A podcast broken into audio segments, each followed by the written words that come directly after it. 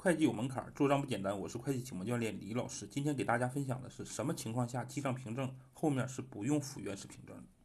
一般情况下，咱就说了，百分之九十九的情况下是必须点记账凭证后边必须点后附原始凭证。但是呢，也有一些特殊情况，有这么几种情况，大家可以记一点：更正错误和调整账目啊，包括月末啊结转损益啊，这三三种情况。啊，一般情况下是不需要附原始凭证的，但是呢，更正错误啊，调整账目，必须得在这个把这个更正的事项啊和这个调整的这个事项，都要在这个记账凭证的摘要内把这个情况要说清楚啊，比如说要调整啊，或者是更正的是某某年某月的某张凭证上的内容啊，什么什么内容啊，更正了。还是调整了，要说清楚。再一个呢，就是月末啊随意结转，这个不需要